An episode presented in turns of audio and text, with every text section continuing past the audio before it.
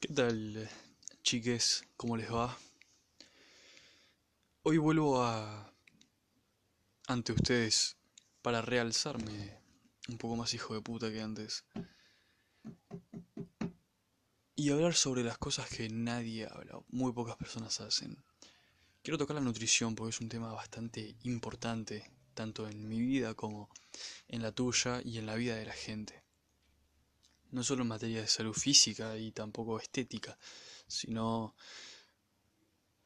a nivel hormonal, a nivel cerebral, a nivel de salud. Es muy importante tener una buena nutrición. Y muy poca gente sabe cómo nutrirse realmente, o muy poca gente tiene en cuenta el concepto de nutrición a la hora de comer, creyendo que comer nutritivo es caro, ¿no? Eh, divagando en internet, como suelo hacer todo el tiempo para buscar eh, información o temas para los cuales hablar, o pasar el tiempo, porque no todo el mundo pasa el tiempo. Me encontré con un con un canal en YouTube de nutrición de el doctor La Rosa. Bueno, ¿cómo llegué a esto? ¿Cómo llego a querer hacer otro podcast sobre la comida, sobre la nutrición? Ya tengo uno, no tengo ni idea de cómo habrá quedado. Pero bueno. Vagando en internet como suelo hacer todo el tiempo, porque mi vida es miserable y buscando información sobre la cual pararme para hacer los podcasts, ¿no? Porque es muy fácil hablar por hablar, como hacen la mayoría de la gente.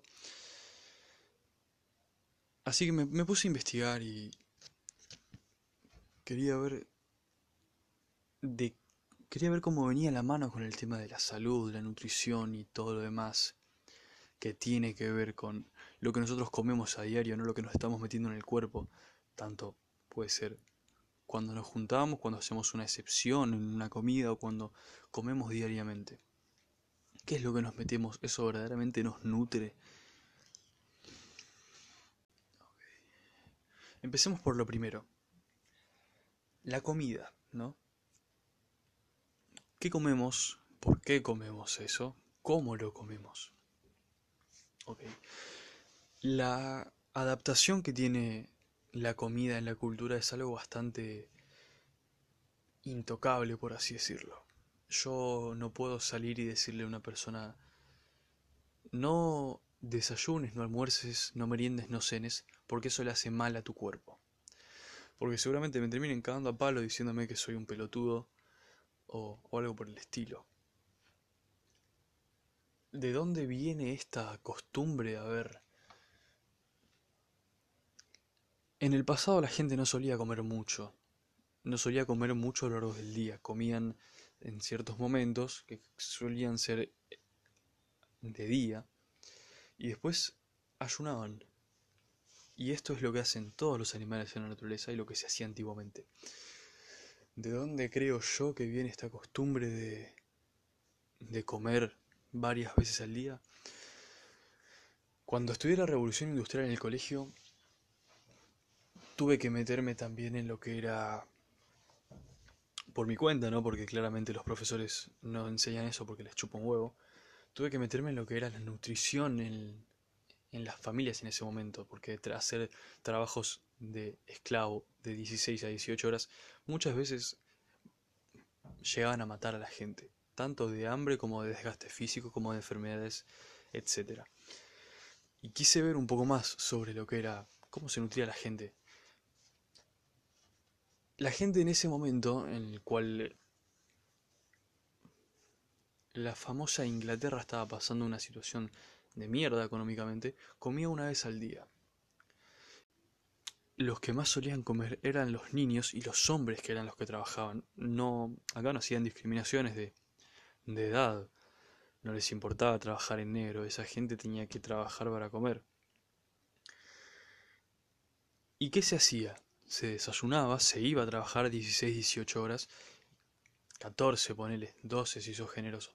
Y cuando se volvía a la casa se volvía a comer para reponer esas energías que habías gastado durante el día trabajando como un negro y ir a trabajar el otro día con un poco de energía en el cuerpo, ¿no? Cuando pasa toda esta oleada de pobreza y hambre, se empieza a normalizar, digamos, el comer varias veces al día, porque supongo que la estabilidad económica que se estaba viviendo te permitía poder comer varias veces al día, aparte de que se, más que un gusto era un privilegio, era algo que, digamos, no se hacía todo el tiempo, así que se empezó a hacer. Y bueno, se fue normalizando. Ok, ahora, esta normalización que viene desde hace centenares no se puede cambiar de un día para otro porque es algo que está tan metido en la cultura que muchos de los estudios de nutrición y de alimentación se basan en esto, de ejercicios también, se basan en este sistema de comidas que hay. El cual vamos a ver más adelante, del cual voy a hablar más adelante, a eso me refiero. Ok, ¿qué es lo que comemos? En Argentina la canasta básica familiar Trae fideos, polenta, puré de tomate, ¿qué más? Harina, aceite, arroz, algo más. Puede que sí, puede que no. Me estaría olvidando algo. Bueno, azúcar, ponele. Ok. Si tienen un mínimo conocimiento, ustedes saben que estos alimentos son ricos en hidratos de carbono, ¿no? En carbohidratos, en energía rápida tanto la polenta como la harina, como los fideos, como el arroz, todos son productos ultra refinados que más allá de impactar negativamente en la salud a corto plazo, lo hacen a largo plazo. ¿Sí? Los carbohidratos enteros, si lo querés llamar así, o complejos, como se los llama en la materia de nutrición, son buenos para la salud, son necesarios como puede ser la papa, los arroces y los granos integrales, algunos otros vegetales como la batata, el tubérculo, la calabaza, son necesarios, porque una dieta se tiene que basar en grasas, proteínas, carbohidratos complejos, no simples, no refinados. Y bueno, agua, ¿no? Es innecesario tomar jugo, tomar gaseosa, tomar soda, tomar todo lo, todo lo que no sea agua, es totalmente innecesario. Si no me crees, hace la prueba, deja todas esas bebidas una semana. Y fíjate cómo te sentís, fíjate cómo te cae la comida, fíjate si eructas más, si te tiras más pedos. Parecen boludeces, pero no lo son. Esas cosas no pasan porque si no es que tomo gaseosa y la gaseosa me hace tirarme un pedo. No, le está haciendo concha a tu organismo. Por eso vos estás generando gas ahí adentro, en el estómago, tanto como las paredes de todo lo que es el tracto digestivo, como las estomacales, como las intestinales, como la flora de tu la flora bacteriana de tu cuerpo se van desgastando con estas comidas, digamos, ¿no? Entonces, ¿cuál es el problema con los carbohidratos simples y complejos? Estos carbohidratos, como pueden ser los fideos, el arroz, las pastas, ¿no? Lo que hacen es subir los índices, los disparan directamente los índices de insulina en el cuerpo. ¿Esto qué hace? Al tener más resistencia a la insulina, vos necesitas cada vez más y más y más para tener una saciedad, digamos. ¿Qué es lo que hace la insulina, que es la hormona que genera el páncreas? Lo que hace es, al ser sensible a lo que es carbohidratos, azúcares, grasas, todo lo que no se usa, la insulina lo transforma en grasa. Toda esa energía de más que vos estás consumiendo, la insulina la transforma en grasa porque es un mecanismo que tiene el cuerpo de defensa a largo plazo, ¿sí? el crear grasa. ¿Qué es lo que pasa con estas canastas básicas de alimento que más que alimentarte te desnutren? Te hacen mierdas, literalmente son basura. Yo no puedo creer como el Ministerio de Salud o el gobierno las brinden, ¿no? Las brinden pensando que le hacen bien a la población. Puede que sí, puede que vos te llenes con eso, pero no vas a tener calidad de vida, no vas a tener una buena salud, vas a ser obeso, vas a tener problemas arteriales, vas a tener problemas hormonales, vas a tener problemas del corazón, vas a tener problemas respiratorios, vas a tener problemas sociales también, porque no se olviden de que ser obeso, por experiencia propia lo digo, tener sobrepeso, ser desnutrido también, en otro extremo son cosas que a nivel social no están bien vistas, aunque uno llega al punto de entender que a nivel sociocultural, no sociocultural, porque la, cultura es algo bueno, creo yo. Pero la gente, la gente suele ser muy estúpida en, en lo que se basa estos temas. Siempre hablando desde la ignorancia y demás, ¿no? Bueno, antes de que me siga llenando de ira, volvamos a la canasta básica, ¿no?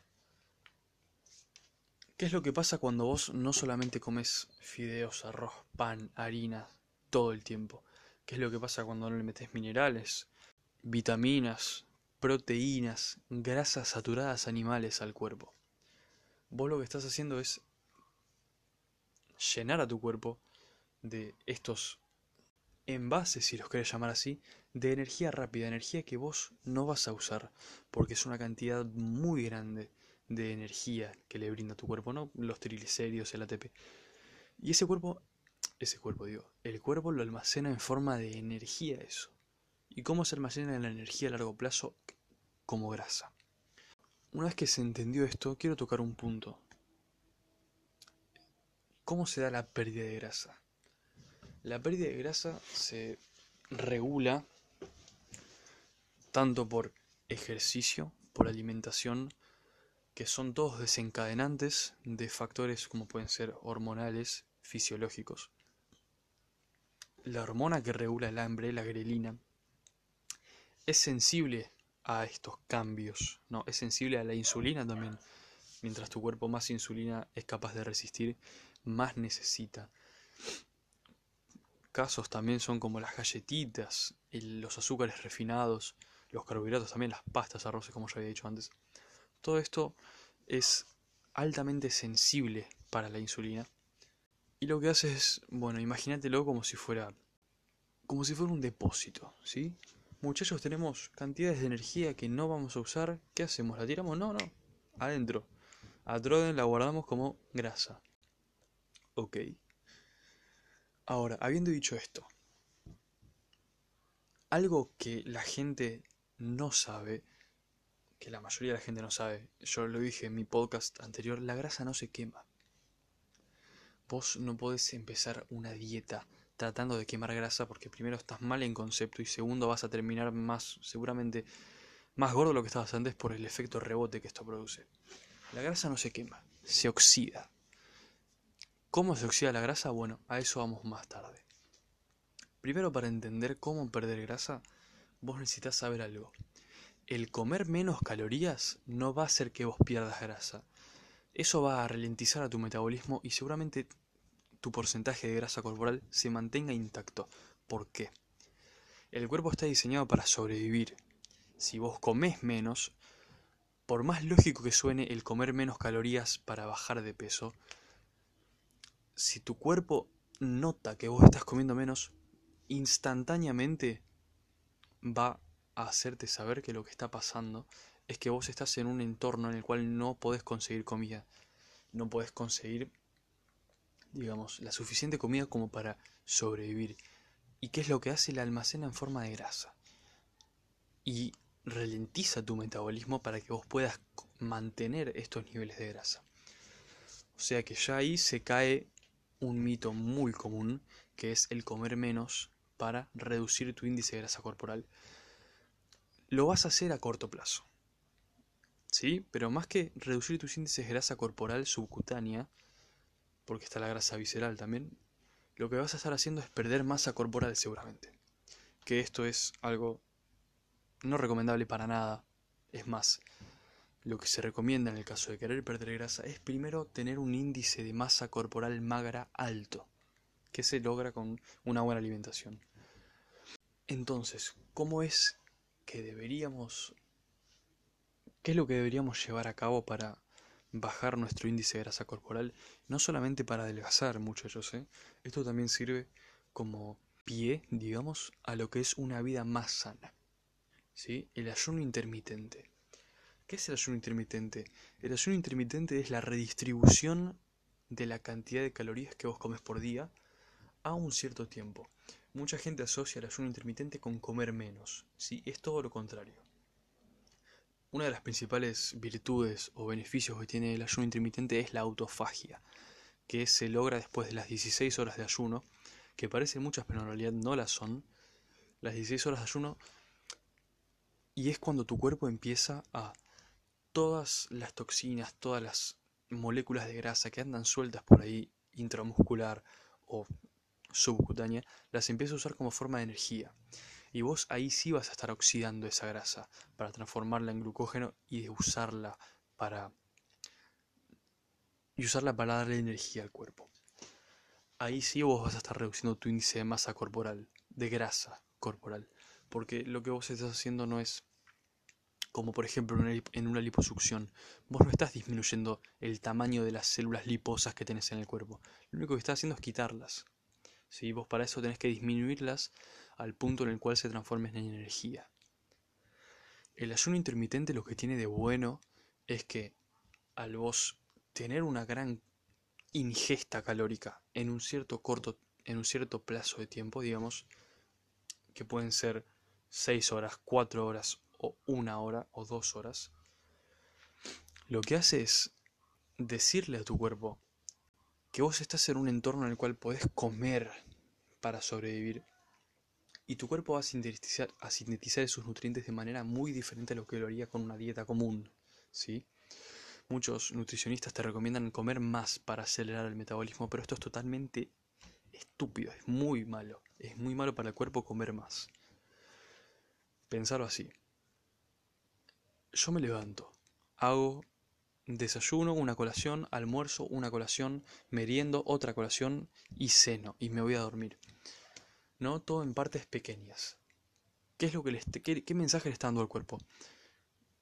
Cada cierto tiempo estoy haciendo una ingesta calórica ínfima para lo que es lo que se acostumbra al cuerpo evolutivamente. Entonces, ¿qué hacemos con esto? Priorizamos las proteínas, las grasas o priorizamos los carbohidratos y las azúcares que son los que nos dan energía rápida.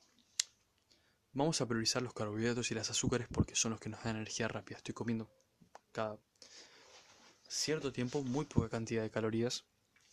No sé si voy a conseguir una gran ingesta calórica como para sobrevivir uno o un día y medio hasta que pueda comer de nuevo.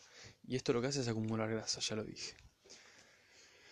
Volviendo cuando vos empezás, después de haber terminado de comer, a ayunar, ¿sí?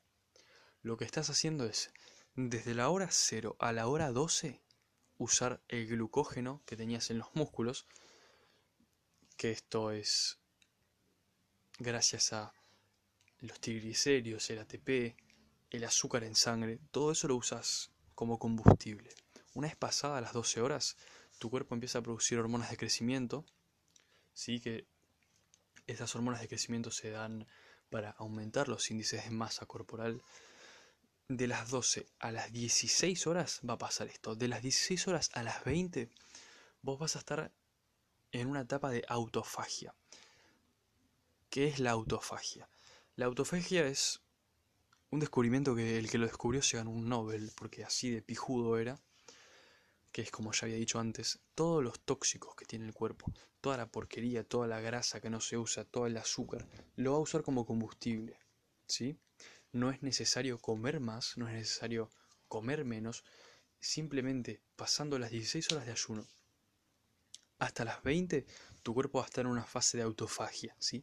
Es altamente recomendable entrenar en ayunos porque vos estás aparte de quemando calorías de esa porquería que tenés de más en el cuerpo, vas a estar estimulando tu metabolismo, si lo vas a estar acelerando, cosa que va a acelerar más el proceso de autofagia, de pérdida de grasa y aumentar más la masa magra en tu cuerpo. Pasadas las 20 horas 22, vas a estar en una etapa como media de meseta y de las 22 en adelante vas a estar empezando a producir células madre, ¿sí? que son tanto como para rejuvenecimiento celular, como para rejuvenecimiento, digamos, rejuvenecimiento de piel también, cicatrización, proteínas, tejido intramuscular y muscular también, como pueden ser los ligamentos, los tendones. Todo esto es gracias a la mayor cantidad de la mayor producción de células madre que sea después de las 22 horas de ayuno, ¿sí? Por eso aunque si han conocido a gente que come una o dos veces al día en un cierto, en un cierto plazo de tiempo, se ven jóvenes, se ven vitales, es por esto. Los beneficios a largo plazo que trae el ayuno intermitente son abismales.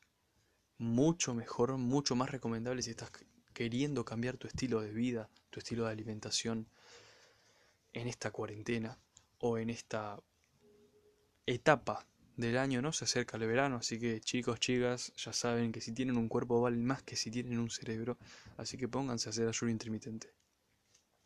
Volvamos a la dieta común, ¿sí? A desayuno, almuerzo, merienda y cena. ¿Qué es lo que acostumbramos a desayunar?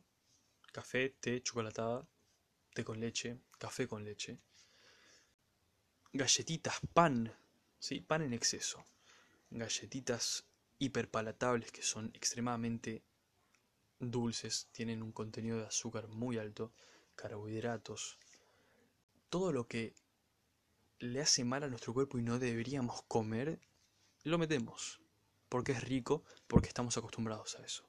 ¿sí? El café, el té verde, que son ricos en cafeína y en teína, que son la hormona que...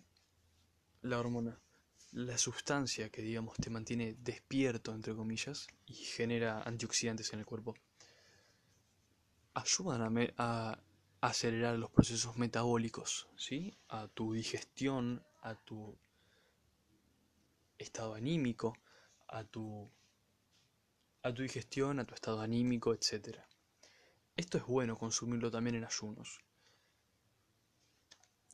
tampoco es bueno Tomar café a primera hora de la mañana sin haber comido porque es contraproducente. Ok, entonces, comemos galletitas, comemos pan, comemos cosas que nos hacen mal y nos olvidamos un poco de lo que es la alimentación sana, ¿sí? Levantarte y comerte una fruta no va a hacer que te caes encima, no seas boludo. Levantarte y tomarte un café con leche y un pan con manteca, digamos, es mucho más sano que tomarte una chocolatada con 5 cucharadas de azúcar y un paquete de galletitas le estás metiendo veneno a tu cuerpo. Y padres, madres que estén escuchando esto, no le den chocolatada a sus hijos, no les den galletitas a sus hijos a primera hora de la mañana porque los van a cagar para el resto del día. ¿Sí? La chocolatada que se compra en sobre tiene entre un 60 y un 70% de su contenido basado simplemente en azúcares como pueden ser la fructosa, la glucosa, la sacarosa, ¿no? El almidón también es una forma de azúcar. Y es, como ya habíamos dicho antes, un disparador de insulina. Y la insulina lo que hace es generar grasa. En el almuerzo tampoco acostumbramos a comer comidas muy sanas que digamos. La canasta básica o las costumbres de comer fideos, arroz, pastas, se suman en este, ¿cómo se diría? en esta seguidilla de mala alimentación que tenemos. Después, ni hablar de las colaciones, la merienda, que suele ser un poco más dulce que el desayuno, y la cena. Ahora, acostumbrarse a estar en ayunos es más fácil de lo que se cree. En tres días lo haces. Pero si a vos no te gusta esta opción, te recomiendo que investigues de qué se trata. Si no te gusta esta opción, la otra opción es comer sano. ¿Cómo se come sano? Es mentira porque no es caro, es simplemente vagancia. El hecho de que comer bien sea igual a gastar plata o a comer caro. Digamos, ¿qué piensan ustedes que nutre más? ¿Un plato de fideos con manteca o aceite o salsa? ¿O un pollo hervido con una ensalada de lechuga y tomate? Claramente el pollo hervido con una ensalada de lechuga y tomate tanto los huesos del pollo como de la carne, como del cerdo, como del pescado, muchas veces son más nutritivos que la carne misma, como por ejemplo la cáscara de la papa tiene casi todos los nutrientes de la papa, de la batata también, de la calabaza, de casi todas las verduras. Las verduras con cáscara son mucho mejor que las verduras sin cáscara. La grasa del pollo, la grasa de la carne, la grasa del cerdo, son todas grasas saturadas animales que el cuerpo necesita, tanto como para sintetizar hormonas como para estar bien metabólicamente, ¿sí? Las grasas vegetales no las reconoce el cuerpo como alimento y te caen muy mal. Literalmente, por eso a veces la gente después de comer una fritura se siente tan mal. No es porque sea algo de ellos, sino que es lo que están comiendo lo que les hace mal. Ahora, como ya había dicho antes, caldo de hueso de pollo, caldo de hueso de carne, sopa, de, puede ser de pollo, de cerdo, de carne, es mucho más nutritivo que comer arroz todo el tiempo, fideos todo el tiempo, harinas todo el tiempo, ¿sí? Estas comidas se pueden poner de vez en cuando, pero no es recomendable. Y como ya he dicho antes, hagan la prueba, no se queden simplemente con... No está diciendo cualquier es haz la prueba. No comas fideos, arroz, harinas dos o tres días y cuando las vuelvas a comer te vas a sentir con acidez, te vas a sentir pesado, te vas a sentir hinchado. Esto es una de las cosas también por las cuales hay tantos celíacos en, la calle. ¿sí? Ahora, ¿cuáles son las cosas que se deberían comer en más cantidad para tanto bajar de peso como para tener una mejor esperanza y calidad de vida? Que esto también entra a, no sé si apuñalar, sino a patear, digamos, un poco, tanto las dietas veganas como vegetarianas, que son bajas en grasas saturadas animales y proteínas completas, carnes, tanto magras como con un alto contenido de grasa, no te va a hacer mal comer grasa, la grasa es saludable en una cantidad respetable, ¿no? Tampoco comas solamente grasa. Carnes y grasas. Carnes blancas, pollo y pescado, carnes oscuras, puede ser cabra, puede ser vaca, puede ser cerdo, Legumbres. Las legumbres tampoco abusen de las legumbres en el caso de tener una dieta vegetariana o vegana porque la cantidad de fibra que tiene eso va a terminar haciendo mierda tu flora intestinal. Vas a tener diarrea y un montón de cosas que no querés. Vegetales, verduras, ¿sí? Traten de comer los tubérculos como la cáscara de la papa, como la papa con cáscara, como la batata con cáscara, zapallo con cáscara. Caldos, no ese el caldito nor es lo contrario a un caldo que sea nutritivo. Es, está lleno de aditivos, de perfumantes, de conservantes, de aditivos que le hacen mal a nuestro cuerpo. Tampoco se recomiendan jugos. Los jugos, tanto exprimidos como pueden ser en sobre, son algo malo, ¿sí? Vamos a poner un ejemplo. Te tomas un jugo de naranja pensando que es sano es lo que haces, agarras 4 o 5 naranjas, que es lo que necesita, se necesita para llenar un vaso, las exprimís todas, le sacas toda la fibra a, la naranja y te tomas 5 naranjas de golpe, ¿sí? 5 naranjas que van a estar, un vaso de jugo de naranja que va a estar altamente cargado de azúcares. Y eso no es sano para el cuerpo tampoco, ¿sí? No, no crean que tomar un jugo de naranja o tomar un jugo de frutas es sano para el cuerpo. Come la fruta directamente, no seas boludo. Después, carbohidratos complejos, ¿sí? Panes integrales, panes con largas fermentaciones también son bastante buenos para la salud. Arroz integral, si puede ser, o arroz yamaní. Fideos. Los fideos de sémola son mucho mejor que los fideos de trigo pan que se usan acá, que está totalmente refinado y, entre comillas, enriquecido, ¿no? Porque si no el Estado no lo saca a producción y terminan haciendo concha al cuerpo. Sí, eso es una de las cosas que yo tampoco entiendo. Después, podría ser más adelante algún algún podcast hablando sobre qué comidas se pueden comer o qué comidas se pueden cocinar que son altamente nutritivas, ¿sí? Pero lo más importante son los macronutrientes y las vitaminas y los minerales que nos otorgan esos macronutrientes. Carnes blancas oscuras, vegetales, grasas, carbohidratos. ¿sí? Una dieta balanceada de esto es lo que nos va a hacer tener una mejor calidad de vida. Bueno, creo que se está haciendo muy largo, seguramente tenga que ser una segunda parte. Espero que les haya quedado algo de información de esto. Ustedes son totalmente capaces, no digo que no, de buscar todo por su cuenta si no me creen y de probar, no vas a perder nada probando. Es más, posiblemente encuentres algo que te gusta más, posiblemente encuentres una vocación, como puede ser la nutrición, como, como me pasa a mí, que lo tomo como un hobby, digamos. Pero más que animate es tomar una decisión. por vos y por los que te rodean, no por mí. Yo te doy todas las cosas que vos necesitas saber en cuanto a nutrición y alimentación y ejercicio. Pero si vos no estás dispuesto a cambiar lo que venís haciendo de por vida, cosa que es muy difícil y la gente que lo hace merece un mérito, yo no puedo hacer nada con eso, ¿sí? Vos sos el dueño de tu cuerpo y no creo que suene un mensaje para como para promover el aborto, pero sos el dueño de tu cuerpo y sos el dueño irresponsable de lo que le pasa a tu cuerpo. Simplemente no te destruyas.